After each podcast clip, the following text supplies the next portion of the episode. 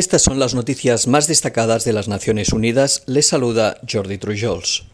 Un grupo de expertos de la ONU en derechos humanos mostraron este viernes su preocupación por las actuaciones de intimidación, acoso y vigilancia que están sufriendo los activistas y los miembros de la sociedad civil durante la conferencia de las Naciones Unidas sobre el cambio climático, la COP27, en la ciudad egipcia de Sharm el Sheikh.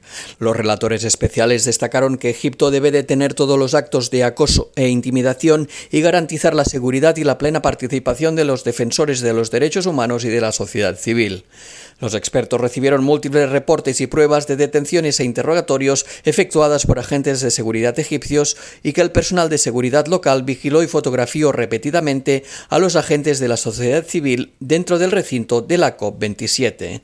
Del mismo modo recibieron informes sobre los exhaustivos interrogatorios que sufrieron muchos activistas a su llegada a Egipto, lo que hace temer que la información recopilada sobre las actividades de las organizaciones de la sociedad civil pueda ser utilizada indebidamente.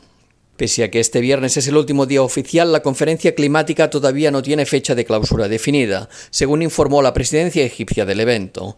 Aunque ya existe un borrador de 10 páginas, continúan las negociaciones contra reloj para alcanzar una declaración final. Tras su participación en la cumbre del G20 en Bali, el secretario general de la ONU regresó ayer a la ciudad egipcia para presionar a los delegados de la conferencia para que lleguen a un acuerdo ambicioso de acción climática.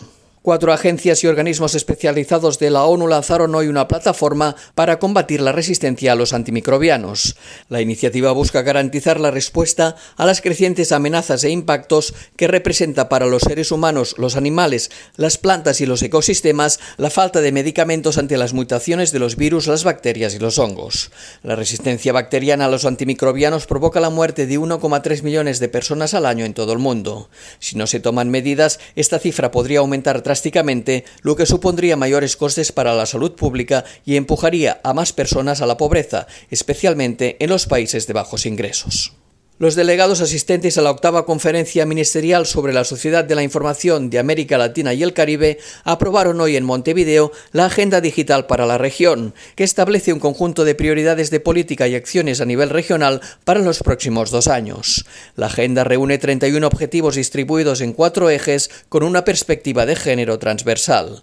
El primer punto está vinculado a la infraestructura, la conectividad, el desarrollo de habilidades y competencias. El segundo está relacionado con la economía digital, el emprendimiento, la innovación y la sostenibilidad, mientras que el tercero incorpora temas como la inclusión y la transformación digital del Estado.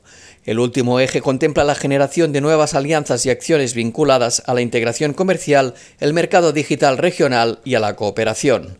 Durante el encuentro también se adoptó la Declaración de Montevideo, donde los países se comprometieron a continuar fortaleciendo las actividades de cooperación regional en materia digital en el marco de la agenda, mediante la elaboración de un programa de actividades de cooperación para el periodo 2022-2024, facilitando el diálogo, el intercambio de experiencias, la gestión de conocimiento y el desarrollo de capacidades. Un nuevo informe de UNICEF denuncia que el racismo y la discriminación contra los niños por su origen étnico, idioma y religión están muy extendidos en algunos países. El análisis muestra hasta qué punto el racismo y la discriminación afectan a la educación, la salud, la falta de acceso a las actas de nacimientos y a un sistema de justicia imparcial y equitativo. Además, subraya las grandes disparidades que existen entre grupos étnicos y minorías. Entre otros hallazgos, el informe muestra que los niños de grupos marginados por motivos étnicos lingüísticos y religiosos en 22 países de ingresos bajos y medios están muy por detrás de sus compañeros en cuanto a habilidades de lectura. La directora ejecutiva de UNICEF, Catherine Russell, destacó que todos los niños y niñas tienen derecho a sentirse incluidos, a recibir protección y a tener las mismas oportunidades para desarrollar todo su potencial. Y hasta aquí las noticias más destacadas de las Naciones Unidas.